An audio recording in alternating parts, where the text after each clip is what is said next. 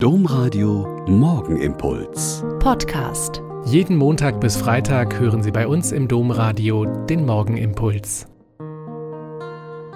Wieder mit Schwester Katharina. Ich bin Franziskanerin in Olpe und ich freue mich, mit Ihnen zusammen in den Tag zu starten. Ein Mordsknall, ein riesiges Getöse, eine Staubwolke, die alles einhüllt. Jubel, Beifall, Tränen der Erleichterung, Sekt und Musik Party in der Stadt und Lob für den Chef, für sein Wirken.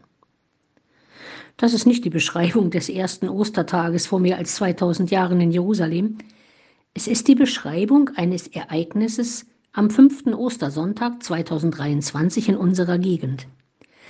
Die riesige Autobahnbrücke der A45, die das Rahmedetal seit dem Bau 1966 überspannt hat, ist gesprengt worden.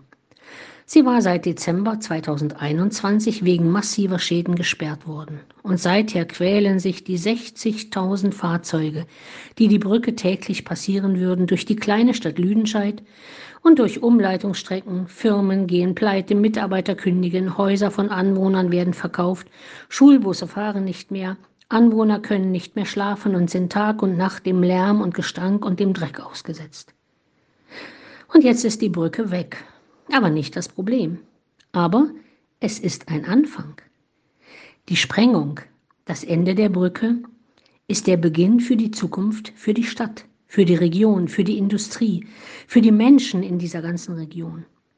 Weil nun eine neue Brücke gebaut werden kann. Endlich. Es verheißt Zukunft und ein Ende all der Mühen und Probleme. Es wird Jahre dauern, bis die neue Brücke steht, aber der Anfang ist gemacht. Voriges Jahr, kurz nach Beginn des Ukraine-Krieges, hatte eine Künstlergruppe die Brücke betreten, obwohl es streng verboten war, und hat mit drei Tonnen weißer Farbe einen riesigen Schriftzug aufgemalt. Lasst uns Brücken bauen. Das Bild davon ist weltweit verbreitet worden und mit ihm diese Botschaft. Und jetzt, als der Rauch der Sprengung verzogen ist, ist der Schriftzug auf der ehemaligen Brücke, die jetzt im Tal liegt, immer noch zu lesen. Lasst uns Brücken bauen. Eine sehr österliche Botschaft und Aufforderung nicht nur für das Südsauerland und seine Menschen. Aber zuerst muss das Alte, das Kaputte, das Einsturzgefährdete wirklich gesprengt und weggeräumt werden, sonst ist ein Neuanfang, ein Neubau nicht möglich. Daher der Jubel und die Tränen, die Dankbarkeit und die Sorgen, der Mut und die Verzagtheit.